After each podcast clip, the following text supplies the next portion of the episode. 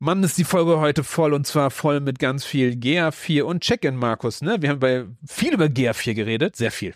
Ja, ich weiß nicht, ob wir das wirklich News-Folge nennen dürfen. Wir machen das jetzt einfach aus ähm, historischen Gründen, aber der News-Blog ist sehr, sehr kurz. Lasst euch überraschen. Ja, bis gleich. Beyond Page Views. Der Analytics Podcast mit Markus Bersch und Michael Janssen.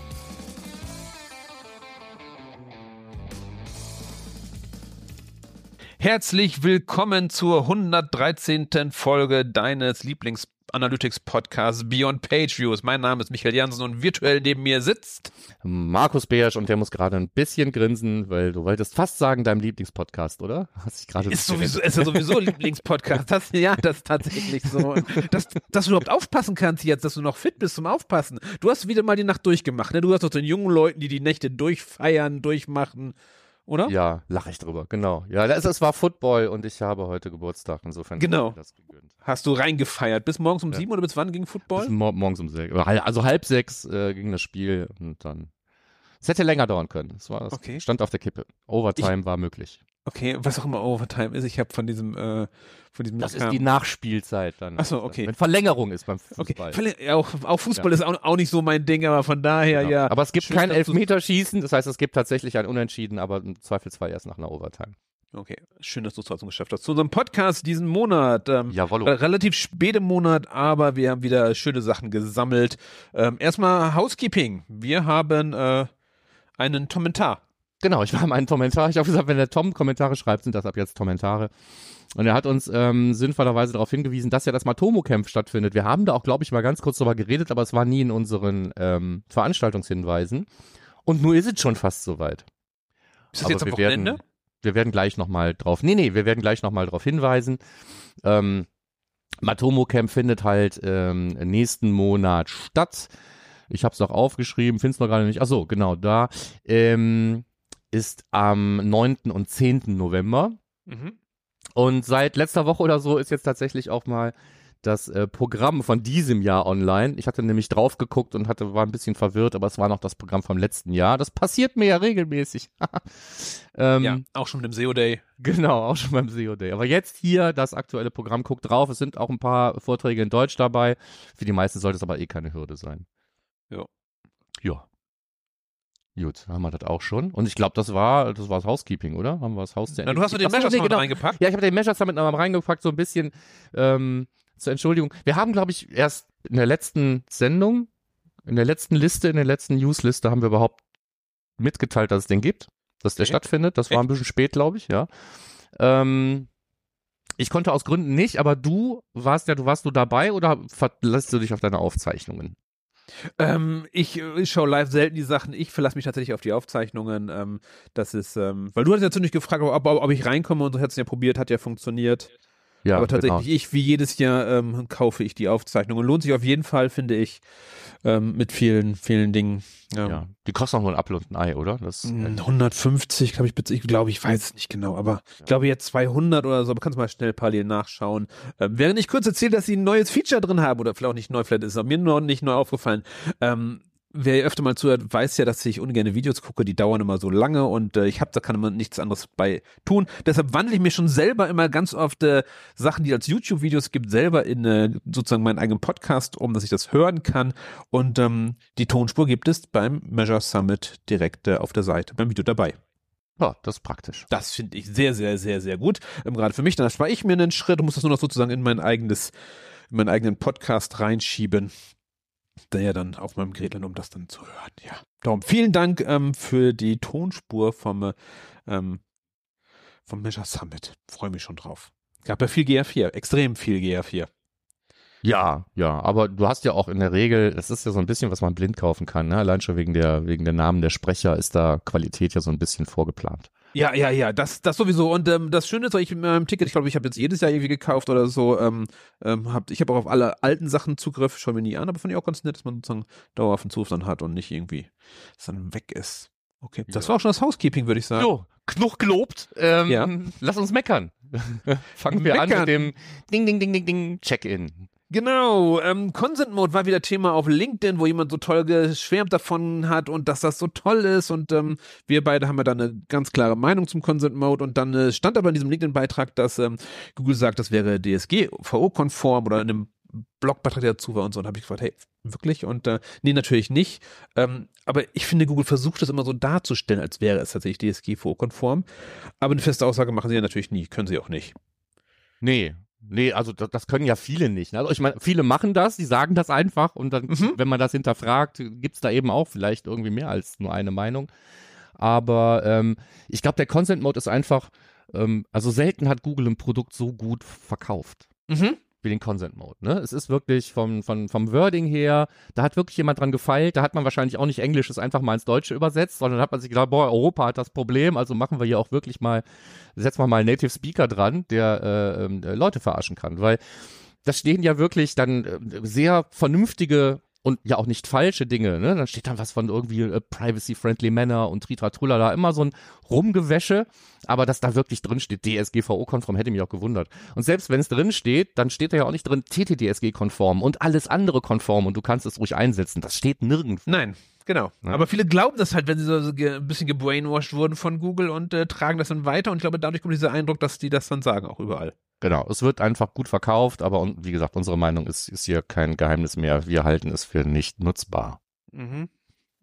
Was Aber dem nicht, ja. was nicht heißt, dass es nicht nützlich sein kann. Ne? So. Ich bin jetzt letztens gefragt worden, ja, was hast du denn so festgestellt? Du ha- hackst immer drauf rum, so wie viel Prozent mehr oder weniger hat man denn, wenn man es nutzt oder nicht nutzt? Nee, das ist für mich eine Blackbox, weil ich es ja nicht nutze. Also habe ich keine Zahlen dazu. Ja. Wenn ihr solche Zahlen habt, wir haben den Consent Mode abgeschaltet und seitdem fehlen uns 33 Prozent der Conversions oder so, dann wäre das mal eine interessante Geschichte. Google selber sagt, Consent Mode gibt dir bis zu 50 Prozent der durch fehlenden Consent nicht gemessenen Conversions durch die Modellierung wieder zurück. Das ist eine harte Zahl, die Google selber auch raustut. Mhm. Ne? Plus 50 Prozent von diesen oder plus 50 Prozent mehr Conversions, ja, das wäre Blödsinn. Also 50 Prozent von den verlorenen Conversions werden zurückmodelliert. So habe ich diese Folie auch verstanden zumindest. Ja, und welchen Effekt habe ich dann sozusagen auf mein, auf mein Marketingbudget? Ist das dann besser eingesetzt? Kann ich das besser steuern? Um wie viel Prozent, äh, also wie viel Geld spare ich denn dadurch? 42. Ne? Okay, So. gut, cool. Also, ne, okay. das, das sind alles so Zahlen, die habe ich einfach nicht für dich, ne? weil ich, das auch nur von Folien kenne. ja, ja, ja, ja. Vielleicht Also aber interessant kurz, zu ähm, erwähnen ja. in dem Zusammenhang, auch wenn es gar kein Consent-Mode-Frage ist. Äh, Enhanced Conversions werden ja in diesem Zusammenhang auch immer genannt. Ne? Mhm. Ähm, so sende einfach hier ein bisschen PII hin und her, das wird schön gehasht und so. Bisschen E-Mails und so ist Genau. super. Und ähm, ich sag mal, das ist ja bei Meta ist das ja das Beste seit geschnitten Brot und bei TikTok ist das die, geilste Erfindung seit des Rats und so und da wird das alles irgendwie mal genutzt serverseitig. Aber diese Enhanced Conversions von Google, da gibt's nämlich auch eine Folie zu, die ich irgendwo mal mitgeschnitten habe und da sind es nämlich nicht plus 50% Conversions oder sonst was. Du hast, wenn du es einsetzt, 5% mehr gemessene Search Conversions und 17% mehr YouTube Conversions. Das sind harte Zahlen. Wenn ich aber zum Beispiel keine YouTube-Kampagnen habe und das Placement nicht nutze, ne, dann sind diese 17 Prozent für mich schon mal kein Argument mehr. Und für 5 Prozent mehr Conversions, die ich messen kann, nachher von allen Leuten irgendwie die gehashten E-Mail-Adressen hin und her zu schicken, das muss mir halt schmecken. Ja. Ja, Aber da weiß man schon mal wenigstens, was kriegt man denn dafür? Ne? Lasse ich mich auf den Consent-Mode ein, kriege ich wahrscheinlich 50% meiner verlorenen Conversions zurück. Das klingt verlockend. Ähm, schicke ich gehashte E-Mail-Adressen hin und her, kriege ich vielleicht 5% mehr Conversions im Schnitt. Klingt gar nicht so verlockend, finde ich. Für den Aufwand. Ja.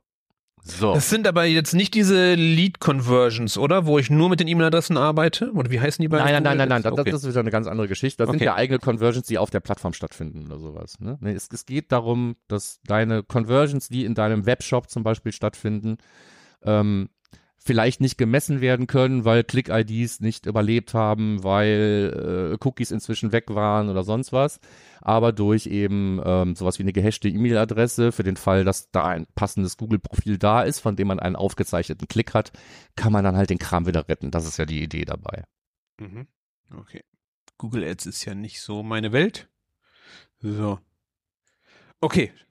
Dann soweit So. zum Consent Mode. Dann, ich habe beim hier Cloud Skill Boost habe ich weitergemacht hier äh, ein bisschen Google Cloud lernen und so und äh, da dachte ich so, naja, das ist immer nur so ein bisschen Click and Play und so, nur mal so als äh, Erfahrung von mir. Das ist dann so klick mal hier, copy paste mal das, bau mal hier einen, äh, einen Kubernetes auf oder sonstiges und, und dann kam plötzlich, ähm, was, wo ich selber was tun musste. Markus kennt es auch, dass er plötzlich sagt, hier und jetzt mach mal das und das und du kriegst keine Anleitung mehr. Mittendrin in so einer Aufgabe. Und das war dann tatsächlich eine, eine Challenge. Fand ich sehr cool. Ansonsten noch nicht, also es ist zum Lernen nicht so richtig, also spannend. Es ist so. Das sind, das sind, ich finde zwei Sachen, die vorteilig sind dabei. Also lernbegleitend. Zum Lernen selber sind die Brocken, die du in diesen Labors mehr oder weniger bekommst, sind einfach zu wenig. Ne? Wenn du jetzt tatsächlich nur hingehst, liest dir das durch, machst Copy, Paste, führst es aus und hinterfragst es nicht und beschäftigst dich nicht damit, lernst du nicht viel.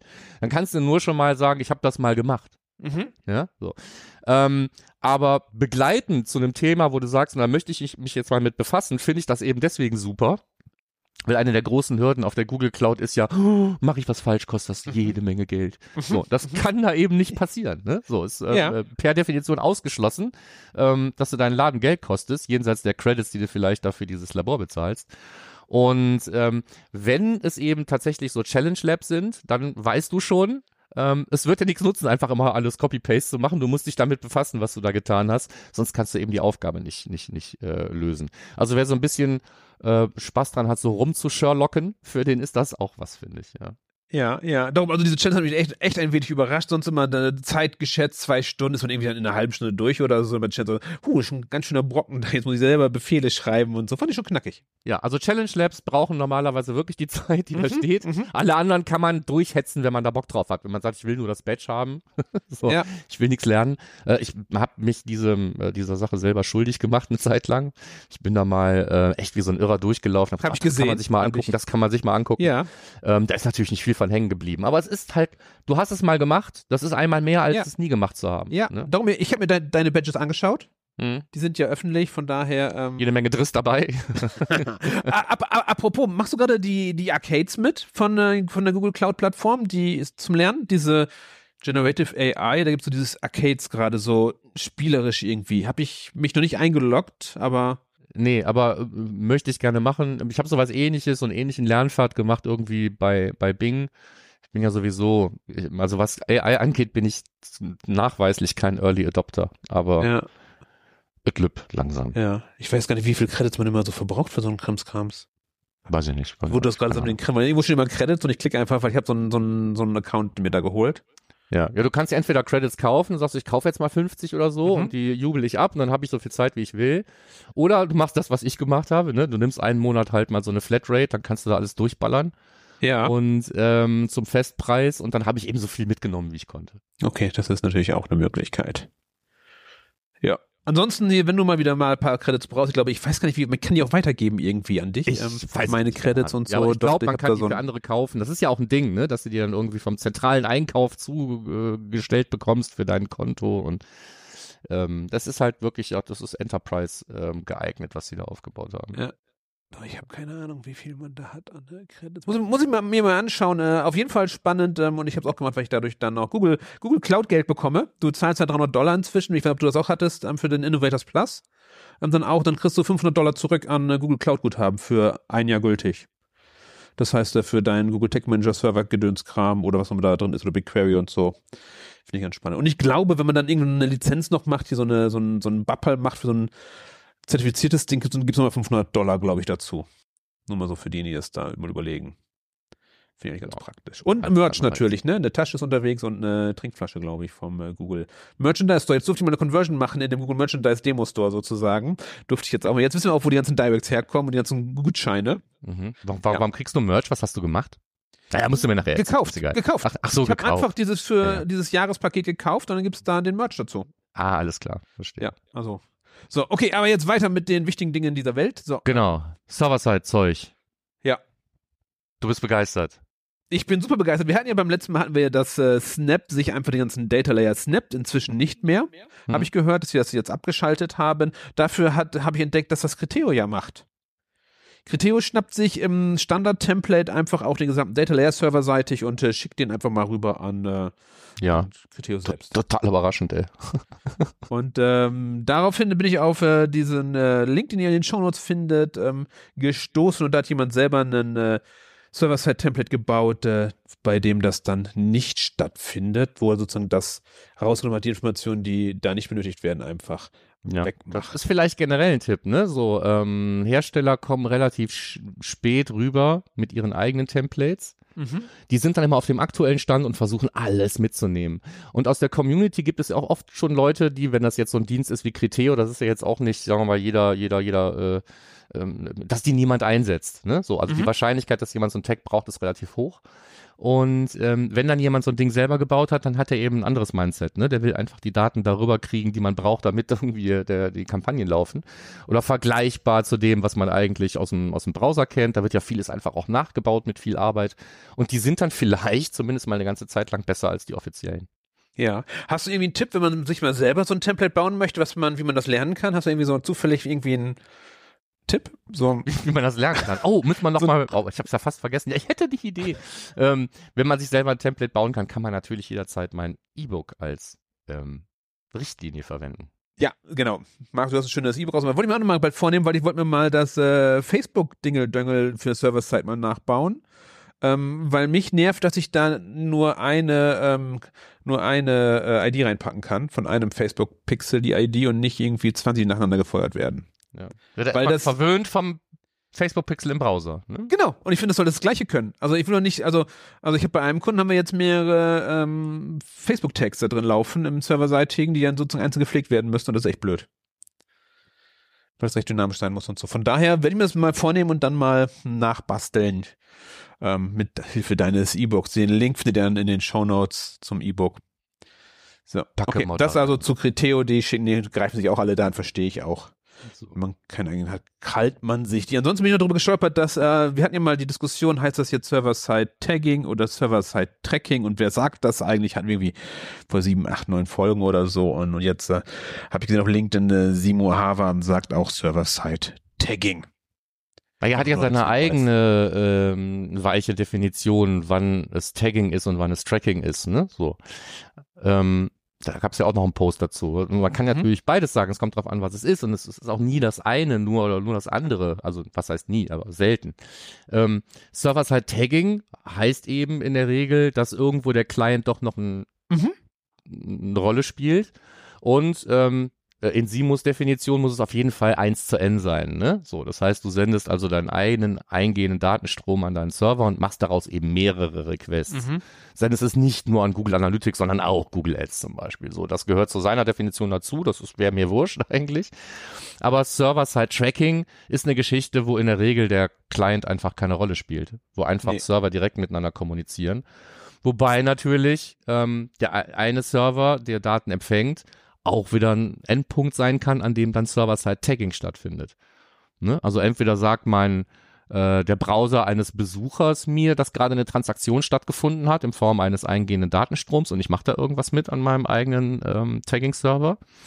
Oder äh, das Shop-System sagt es mir Server to Server direkt, kann mir ja auch einen Request senden. Und hinten raus passiert genau das Gleiche. Und schon habe ich so eine Art Misch-Setup zwischen Server-Side-Tracking und Server-Side-Tagging. Das ist ein bisschen mühselig. Das Dumme ist einfach, dass es beide Begriffe gibt. Jeder hat ähm, seine Daseinsberechtigung und hinten raus führt es eigentlich mehr für Verwirrung. Wie wenn man alles einfach immer Server-Side-Tracking nennen würde, Ja, glaube ich. das kurz dazu. Und dann warst du noch auf dem OMT. Dann war ich noch auf dem OMT. Kaum wieder zu erkennen auf den Fotos. Ähm, was hast du da gemacht? Was, er, erzähl mal und äh, hast du da einen Blogpost zu, ähm, wo man dazu mehr erfährt, was du gemacht hast oder so? Nee, habe ich nicht. Da ist auch derzeit kein Blogpost geplant. Es Okay. ging einfach um die verschiedenen Optionen, die man so hat zum Conversion Tracking, jetzt wo es den Cookies und Click-IDs und so weiter an den Kragen geht. Und wir haben eben geredet über Consent Mode und über diese ganzen ähm, Enhanced Conversions, den Einsatz von Matomo und anderen Webanalyse-Tools in diesem Kontext, ne, wird ja auch gerne gemacht. Ich installiere mir einfach ein Matomo, da brauche ich nicht nach Zustimmung fragen, das ist dann cookie-los und trotzdem kann ich hinten raus guten Gewissens meinen Conversion-Export an Google Ads machen. Und das ist nicht Ähm, so? Das habe ich, ich habe das mal versucht, kritisch zu beleuchten. Und ähm, dann haben wir aber diese, äh, dieses Ding noch so ein bisschen weiter geritten, das Thema, weil ob ich jetzt Matomo nehme oder Pivik Pro oder E-Tracker oder Snowplow oder was auch immer, oder ob ich ein eigenes Setup habe, so ein First-Party-Tracking-Setup und ob ich alles messe oder nur Kampagneneintritte und Conversions, kommt im Prinzip am Ende das Gleiche raus. Der Casus Knactus ist das Zurückspielen dieser ganzen Offline-Conversions halt an Google Ads und andere Systeme. Und ähm, da habe ich einfach noch ein paar alternative Möglichkeiten vorgestellt. Äh, Das eine heißt halt Atze. da geht es darum, dass ich ähm, in einem Server-Side-Tracking-Setup nur noch Kampagneneintritte vermesse, wenn wirklich eine Click-ID da ist, weil ich den Rest nicht brauche, wenn das Ziel wirklich nur das Conversion-Tracking ist. Und halt alle Conversions und dann kann ich die miteinander abgleichen und kann meinen Export machen. Und das äh, dritte Ding hieß dann Latze, weil ähm, wir Atze mit Logfiles machen. Das heißt, das L steht Mhm. für Logfiles. Eigentlich kann ich das alles auch mit Logfiles machen. Und da habe ich ein bisschen was drüber erzählt. Ähm, aber das ist jetzt erstmal zurzeit ähm, ist das ist das Code, der irgendwo in einem Secret Gist steckt, den man nicht sehen kann, wenn man nicht auf dieser Veranstaltung gewesen ist. Das sollte so der Benefit für die Besucher sein. Ob jetzt wirklich Leute anfangen, mit meinem Beispielcode Dinge auszuprobieren oder nicht, sei mal dahingestellt. Aber das war Thema meines Vortrags. Mhm. Und du hast ihn auf Slide, Slideshare hochgeladen. Ich hoffe, Und ähm, der ist auf Slideshare, genau. wird bald Aber abgeschaltet. ja, kann schon sein, aber dann müssen wir halt alle woanders hin. Nee, ich wünsche mir auch, weil ich habe ich hab mir die Folie nicht mehr durchgeklickt und ich hatte, glaube ich, Mhm. fünf oder sechs Werbeeinblendungen zwischendurch. Ja, es ist nervt ein bisschen. Das ist also, das ist bei Slideshare echt, echt nervig. Von daher, vielleicht integrieren die das ja in äh, LinkedIn, weil das gehört doch zusammen, ne? Ist so alles Microsoft, meine ich. Ja, das ist ja alles mal LinkedIn gewesen, aber jetzt ist das doch gekauft worden von Script und wer Ach so. Script ist, weiß ich auch gerade wieder nicht, keine Ahnung, äh, pff, weiß ich nicht. Okay. Aber es gibt dann ja auch noch Speaker, Deck und sonst was, da werden ja schon, das ist ja die, die Blue Skies der äh, Slideshare-Welt entstehen ja auch ja. gerade alle. bist du auf Blue Sky? Äh, nee, noch nicht, aber ich habe jetzt einen Invite, ich kann es jetzt mal Okay. probieren. Ich, bin Ähm, ich, ich, ich bin schon auf Blue Sky. Ja. Also registriert. Ich habe auch schon einmal was gepostet, das war es dann auch schon, äh, von daher. ja, ja, Twix ist einfach keine Lösung mehr, da muss man irgendwie weg jetzt, finde ich. Ja. Okay, Ähm, das war unser Check-in, ja. würde ich sagen. Genau, aber OMT, unabhängig davon, dass ich viel Spaß hatte auf meinem Vortrag und hoffentlich ein paar andere Leute auch.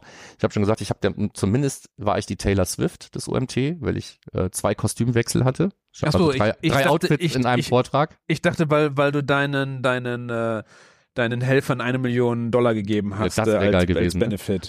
Ähm, aber auch jenseits davon, jetzt habe ich mich schon mit eingeschlossen. Also ich, es waren eine ganze Menge hervorragende Vorträge da. Ich habe diesmal mehr Vorträge besucht als sonst, was nicht heißt, dass ich weniger genetzwerkt habe, aber es war auch thematisch war viel für mich dabei. War ein bisschen AI-lastig, aber das liegt daran, dass wir uns jetzt alle in diesem Zeug gerade drehen.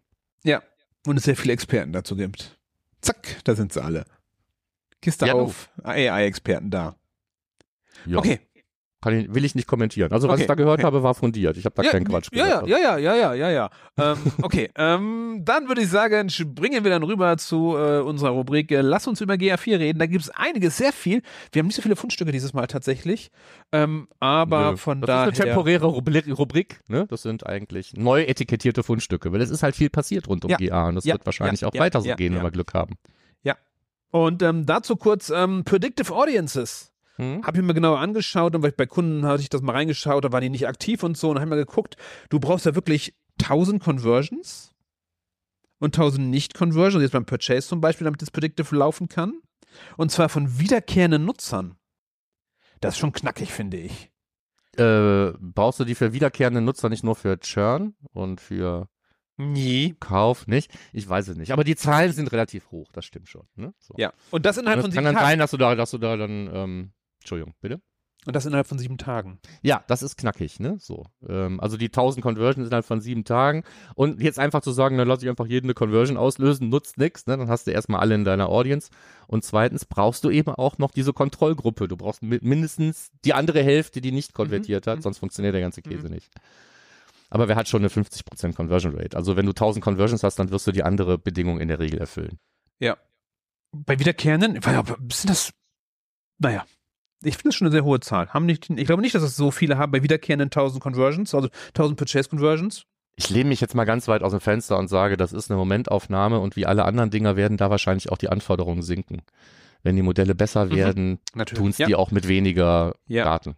Ja, Ja. darum, die Empfehlung ist auch ganz klar, ähm, ich reite immer so auf den empfohlenen Events rum, äh, mit Recommended Events äh, werden die Modelle auch besser, weil dann mehr Informationen zur Verfügung stehen, mehr gemessen werden kann, weil wenn ich nur zum Beispiel nur den Purchase schicken würde, kann ich halt nichts gemessen werden, das heißt, ähm, je mehr Daten ich sozusagen die Interaktion anreichere, desto besser kann dieses Modell auch arbeiten. Genau. Also ob das Modell jetzt besser arbeiten kann, wenn es weiß, was hinter einer Conversion steckt, ja oder nein, kann man ja auch nur vermuten. Ne? ich sag bei- den Leuten immer, wenn ihr jetzt, wenn ja. ihr jetzt sowas habt, wie jemand schickt bei euch ein Kontaktformular ab, dann könnt ihr euch natürlich ein Contact Success Event senden und das als Conversion markieren. Ich würde es halt immer Generate Lead nennen, Mhm. in der Hoffnung, dass Google dann besser damit klarkommt, wenn es um Modellierung geht, weil es einfach weiß, was da passiert ist. Aber das ist eine reine Vermutung natürlich von mir. Auf der anderen Seite, warum soll ich Eventnamen erfinden, wenn es vorgeschlagene Eventnamen gibt in einem Eventmodell? Nee, mir ging es jetzt gar nicht um die Conversion, sondern um die weiteren Datenpunkte, die, die das Modell benötigt, um zu gucken, wird der kaufen. Und auch da empfiehlt Google offiziell, die äh, hier empfohlenen Ereignisse zu benutzen, damit Google ungefähr weiß, was da passiert, damit man es besser einschätzen kann und damit das ver- verglichen werden kann, das Modell und so. Deshalb. Genau. Ich meinte das Gleiche, das war jetzt nur in einem anderen Kontext. Ne? nee, wenn ich nee, weil du Conversion Events verbaue, hast. dann habe ich ja auch Micro-Conversions, die keine Conversion sind, auf dem Weg zur Conversion. Ja. Und wenn ich mich an so ein, ähm, an so ein empfohlenes Modell von, also ein empfohlenes Eventmodell halte, dann sollte das eben auch der Modellierung, auch für Audiences und so weiter, in der Regel gut tun. Ja, ich weiß gar nicht, wo ich die Tage gesehen habe. Da Ich hatte könnte jetzt jemand, genauso Ja. oft Event 1, Event 5 und Event 17 messen und das wird wahrscheinlich nicht so gut funktionieren. Also der Name dieses Events wird wahrscheinlich schon eine Rolle spielen. Ja. Ich hatte letztens irgendwo gesehen, da war das mit, ähm, ich glaube, sowas in der Art von Lead-Telefon, Lead-E-Mail, Lead-Formular, Lead- also ganz viel verschiedene Conversion-Events für alles das gleiche eigentlich. Genau. Das ist ja nicht falsch. Ne? Du kannst jetzt einfach sagen, so, du kannst es nicht machen. Nö, Klar kannst du es ja. so machen. Es hat halt nur eventuell Implikationen. Die Frage ist halt, wofür? Für Google Ads Optimierung, wenn ich, wenn ich Leads einsammeln möchte, wenn mir alle Leads, also brauche ich, ich kann dann ja nur einen, auf einen eine Conversion optimieren und sekundär dann noch auf weitere, aber Genau. Wenn ich es nicht auf einer anderen Plattform separat weitergeben muss, gibt es keinen Grund, eigene Events zu machen. Dann kann ich immer das gleiche Event nehmen und pack mir da einfach zur Differenzierung eine weitere Dimension dazu und fertig ist die Laube. und ein Value. Und ein Value, wenn ich ihn habe. Naja, also wenn du sagst, äh, also du, ja, also ich glaube, Kontaktformular und äh, Telefon wären für mich zwei verschiedene Values. Ja, Ob die das von daher, wenn dass ich, ich wenn ich überhaupt ein. Value habe, ne? Vielleicht zähle ich doch einfach nur quantitativ. Ich muss ja Nein, nicht alle meinen nicht. Wert zuordnen. Ähm, für Predictive brauchst du das wiederum. Also da sollst du ein Value mitgeben. Von daher, ja. Okay, das kurz zu ähm, Predictive Audiences. Viel Daten wollen die, damit man auch was damit machen kann. Ansonsten, möchtest du das nächste Mal machen? Bitte was? Möchtest du das nächste Mal machen? Ob ich das nächste Mal machen möchte. Ja. Das Thema neue E-Commerce Reports. Ähm, ja, es gibt neue E-Commerce Reports. Ähm, dieser äh, Shopper Journey Report, der jetzt ähm, über diesen, das ist der, wie hieß der früher? Es gab ja den Kaufverhaltensbericht Und den, und den, den Checkout-Bericht, wo ich nicht mehr weiß, wie der hieß. Aber das ist ja im Prinzip der, der, der, der Kaufverhaltens. Nein, das ist jetzt der Checkout-Funnel. Den hatten wir ja schon vorher, den Checkout Journey Report. Und der neue ist ja im Prinzip jetzt das, das Kaufverhalten. mhm. Und ähm, ja, was soll ich sagen? Ich bin, ich bin underwhelmed, weil ich immer glaube, dass wenn man sich den Report selber baut, was man ja jetzt inzwischen schön machen kann, Ja. ähm, dann kann man selber entscheiden, zum Beispiel, ist der offen oder geschlossen. Ein geschlossener Funnel ist oft überhaupt nicht ähm, realitätsgerecht, äh, geschlossener Funnel und diese, diese Standardreports sind immer geschlossen. Wenn ich die offen gestalte, habe ich einfach andere Zahlen, dann sind die Balken unterschiedlich hoch und es kommt was anderes raus. Ich habe halt nicht ähm, immer Funnels, wo ich tatsächlich an jedem Schritt vorbeikomme. Und ein äh, Ding, was ich immer vermisse in jedem Standardreport, egal ob er nur die, das, das ganze Kaufverhalten oder nur den Checkout betrifft, ist, was Google ja so ein bisschen vergessen hat, ist dieser wichtige Schritt ähm, auf der Seite, wo ich meine Bestellung nochmal überprüfe. Das habe ich eigentlich nicht. Ich habe ein Viewcard, ich habe ein Begin Checkout, ich habe ein Add Payment Info, ich habe ein Add Shipping Info, aber diesen Check Order Schritt, der fehlt mir irgendwie. Der ist beim Mhm. E-Commerce irgendwie vergessen worden. Ähm, den sollte man aber, wenn man wirklich einen Funnel bauen will, sollte man diese, diesen Checkout-Step ja irgendwie auch mitmessen, auch wenn es dafür kein vorgegebenes E-Commerce ähm, Event gibt. Also wenn ich da trotzdem Event, da kann ich Items dranhängen, nutzt nur nichts, also weil Google es da nicht interessiert. Äh, aber ich habe zumindest das Event und das kann ich dann in so einem Funnel auch mitbenutzen. Und Mhm. deswegen plädiere ich in der Regel für den Eigenbau. Ich habe mich mit diesen äh, Reports, die Google dann irgendwann da mal reingefriemelt hat, sowohl den Checkout-Report als jetzt auch diesen neuen Verkaufs Kaufsverhaltensbericht, habe ich mir noch gar nicht großartig angeschaut, muss ich ehrlich sein. Mhm. Was nicht heißt, dass Funnel Reports nicht grundsätzlich hilfreich sind. Und Ja. der Blogpost, den wir hier verlinkt haben, der sagt dir ja auch, was du damit machen kannst. Ne? So Drop-Offs finden, Ja, Investigate, Take ja, Action. ja. Ich, Und ich, es gibt ja dann auch zum Beispiel ja. diese zeitliche Dimension, die man da reinnehmen kann. Je nachdem, was man da vermessen will, ist das vielleicht auch mal ganz interessant zu wissen, wie lange brauchen die Leute durchschnittlich von Schritt A zu Schritt B und so weiter. Da kann man schon eine ganze Menge mitmachen, nur Mhm. ich finde halt diese Standarddinger, die sind eigentlich zu tot. Also außerhalb von Explorations finde ich die gar nicht so super nützlich. Das auf jeden Fall. Aber weil du gerade sagst, dass äh, äh, die Bestätigungsseite fehlt oder die Kontrollseite oder so, es fehlen Mhm. alle Sachen, die man nur anschaut, weil Google hat im Checkout tatsächlich nur noch Interaktionen drin. Weil, äh, weil, weil Payment ist ja auch nicht mehr Payment-Seite anschauen, sondern Payment hinzugefügt. Das gleiche ja auch bei der Adresse. Ähm, das heißt, das sind nur die Interaktionen sozusagen gemessen und das angucken muss man sich selber dazu bauen, bei allen Seiten. Ja.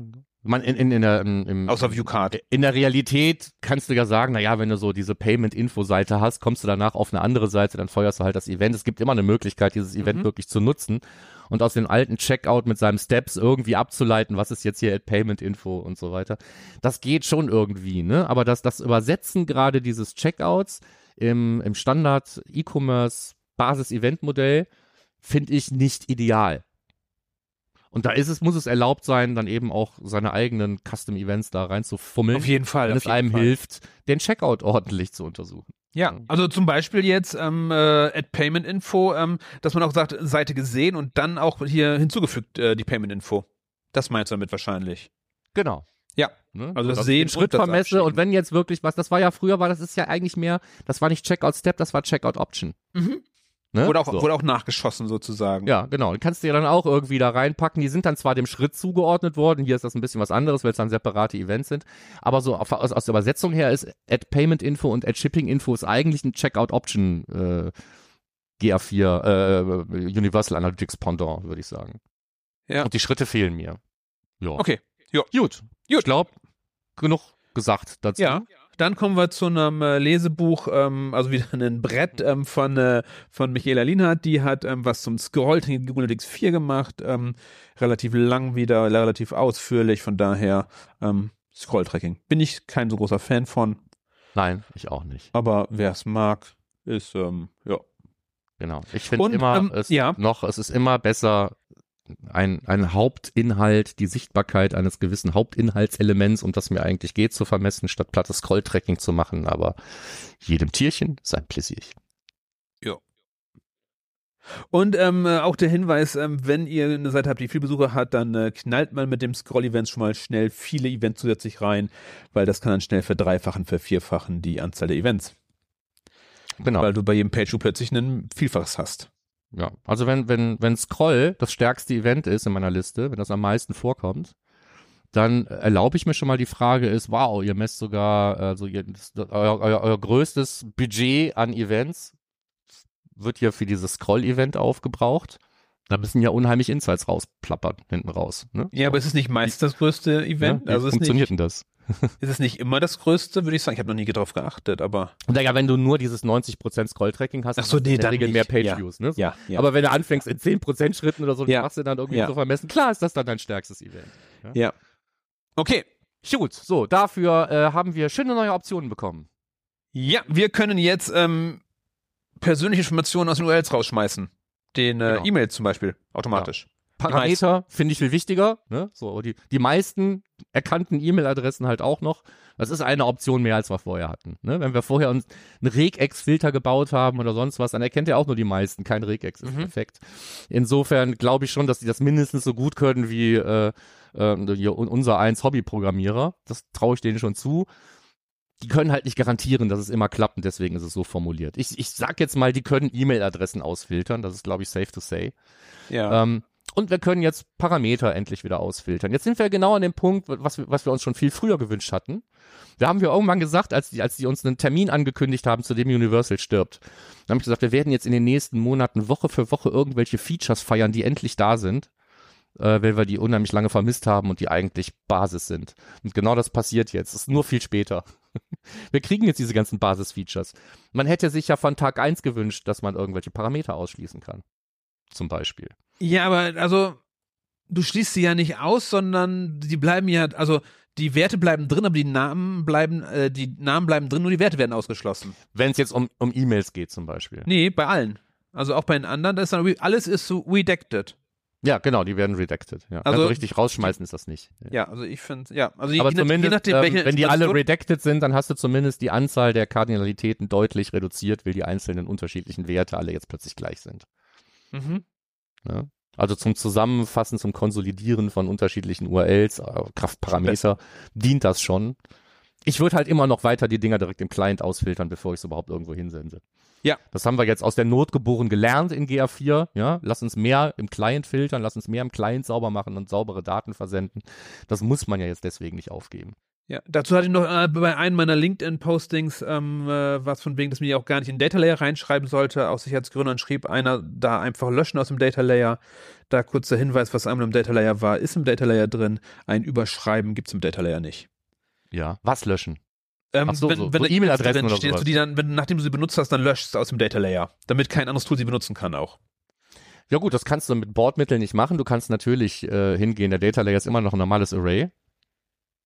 Und du kannst darauf zugreifen auf die Elemente und kannst da ähm, äh, kannst da was reinschreiben, dann steht das da auch. Also du kannst den Data Layer physikalisch verändern mit JavaScript. Das ist nicht das große Problem. Okay. Du kannst nur nichts daran ändern, dass es vorher schon mal da war. Das heißt, alles, was bevor du es überschrieben hast, dann schon mal vielleicht gefeuert hat oder sowas, hat die Daten natürlich bekommen. Ja. Aber ich kann mit JavaScript hingehen und äh, einen, einen, einen einzelnen Key aus dem Data Layer über seinen Push oder sonst was referenzieren. Ich kann ein einzelnes Objekt mir da raussuchen, schreib da irgendwas rein und dann steht das tatsächlich dann auch im Data Layer. Das ist so. Okay, aber nicht über die normalen Data Layer Funktionen. Hm, habe ich noch nie versucht.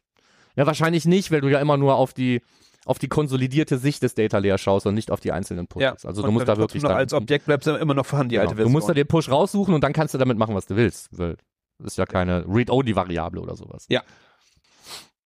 Gut. Ähm, Währung scheint für viele ein Problem Mhm, zu sein. Mhm, mhm. Da gab es immer wieder LinkedIn-Postings zu, ähm, von wegen, wie das mit der Währung funktioniert und ähm, äh, immer wieder nicht ganz korrekte Ansätze. Und das scheint ja in GA4 für viele jetzt äh, missverständlich zu sein. Also ganz einfach, GA4 nimmt jede Währung, da muss er sie auch angeben und wandelt sie in US-Dollar um. Hatten wir, glaube ich, auch schon mal im Podcast erwähnt. Und wenn man, wenn ich sie wieder abrufe, dann wird sie wieder zurück in die, äh, in die, in der Property eingestellte Währung umgerechnet. Oder auch schon vorher für die vorgefertigten Tabellen.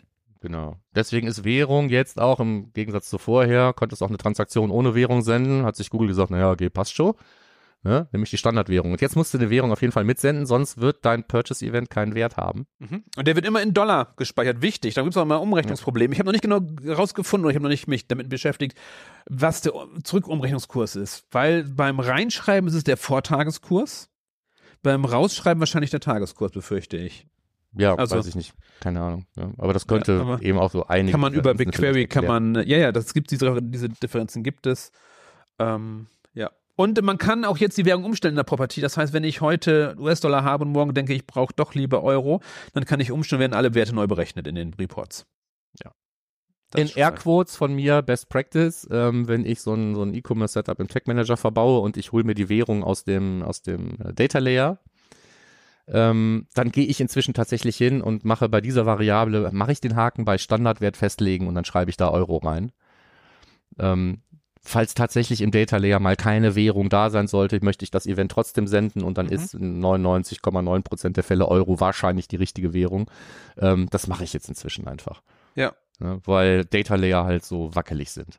Ja, verstehe ich, weil sonst kommt halt nichts an. Sonst ist halt doof. Okay, also Währung, ähm, sau praktisches Feature finde ich auf jeden Fall, aber nicht Ja. jeder mag's. Apropos praktische Features, das nächste ist ja auch ein praktisches Feature. Eventuell sind Signals ja jetzt plötzlich wieder nützlich. Nützlich? Ja, also es gibt ja viele Leute, die wünschen so. sich Signals ähm, daher, ähm, um wieder demografische Daten zu haben. Mhm. Also jetzt tatsächlich mal nur aus Google Analytics Sicht, ne? mal jenseits von irgendeinem Marketing-Schnickschnack drumherum. Ähm, und dann, das, dann, kann man das einschalten. Und trotzdem haben wir ja vorher mal gesagt, ob Signals nur an ist oder aus, ist eigentlich wurscht. Wenn du nicht dauernd in diese Grenzwertfunktion laufen willst, in deinen Reports in Google Analytics 4, musst du eigentlich mit einer gerätebasierten Identität arbeiten. Mhm. Und jetzt haben wir eben in den Signal Settings, wenn Signals aktiviert ist, einen neuen Haken, bei dem wir einfach sagen können, ja, aber bei der Reporting Identity hier diese Dinge einfach nicht verwenden, obwohl es dafür einen Haken gibt bei Reporting Identity, ist wieder ein bisschen bescheuert eigentlich.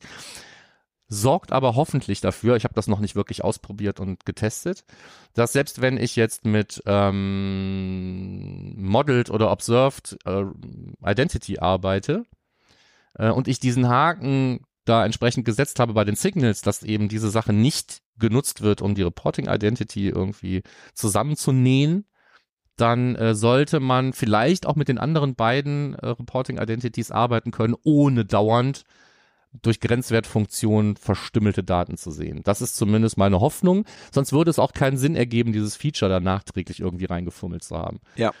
Ne? Da sich jetzt das User Interface an der einen und der anderen Stelle schon mehr oder weniger wieder widerspricht, sind wir spätestens jetzt da, wo wir schon sehen können, es wird schon angefangen zu stricken. Ne? Mhm. In einem funktionierenden, vernünftigen Konzept von Anfang an wäre so ein Konstrukt nicht da.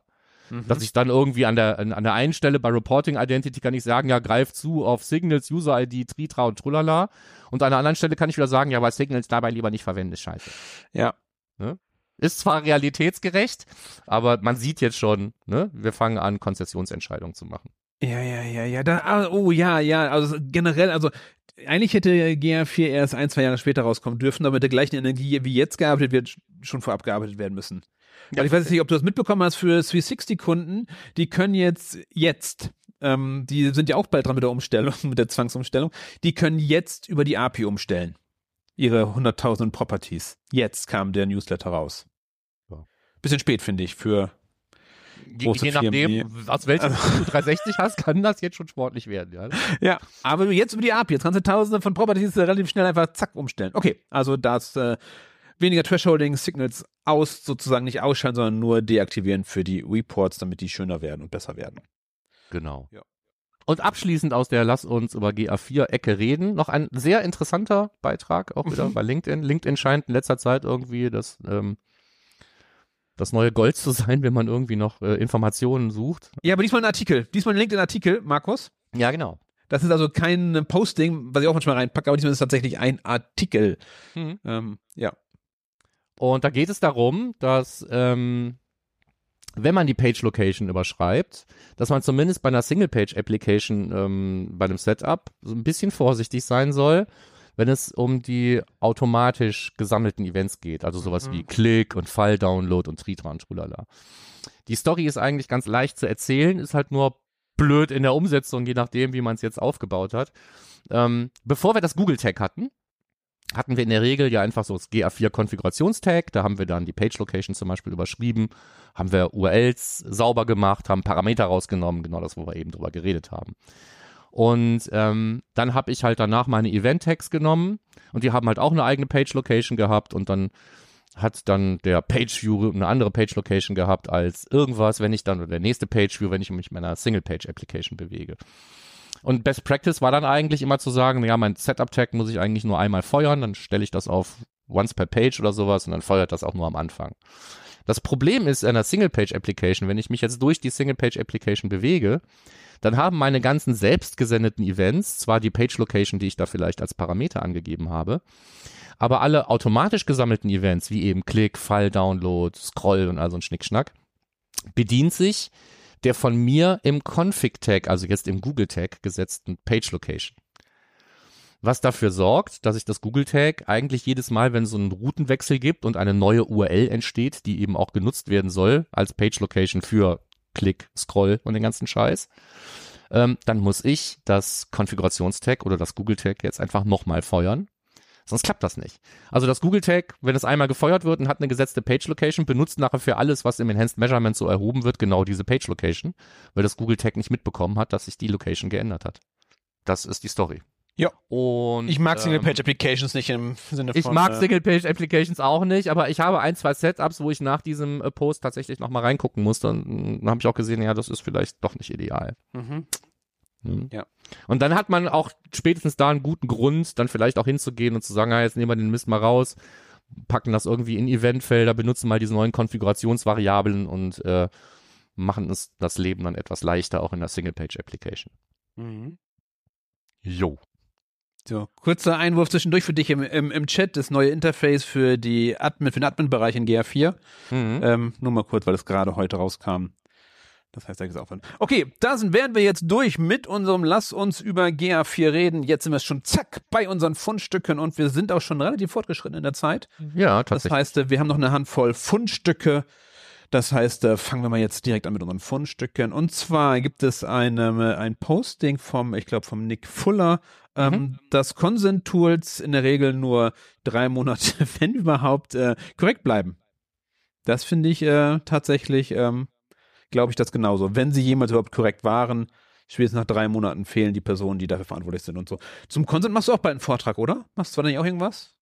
Genau. Da geht es aber nicht darum, wann, warum Consent Tools nach drei Monaten plötzlich nicht mehr funktionieren, sondern warum die Implementierung grundsätzlich nicht, äh, also warum Implementierungen schwierig sind in diesem Ja, Umfeld. ja, ja. Passt ja dazu, dass dann auch die Haltbarkeit gleichzeitig dann ja auch nicht so einfach ist. Also, Nee, das stimmt. darum. Okay. Das dazu also, Ja. wer, Dann, der, äh, wer mehr dazu wissen möchte, geht auf die OMX, ist das bei dir?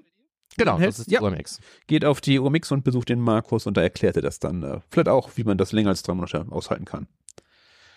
Okay. Gut. Dann ähm, hatte ich nochmal reingehauen, einfach weil es immer ganz interessant ist, um ein paar Zahlen dazu zu haben. Wer nutzt denn überhaupt was? Es geht um den, in den äh, Inkognito-Mode in den verschiedenen Browsern und wie viele Leute nutzen das denn überhaupt prozentual von den Browser-Usern und wer diese Zahlen mal sehen möchte, der hat da ähm, die Chance, das bei Quantable sich anzuschauen. Also es sind, ja, was soll ich sagen? Es ist je, je Browser so ein bisschen unterschiedlich. Und ähm, in der Summe sind es keine 6%.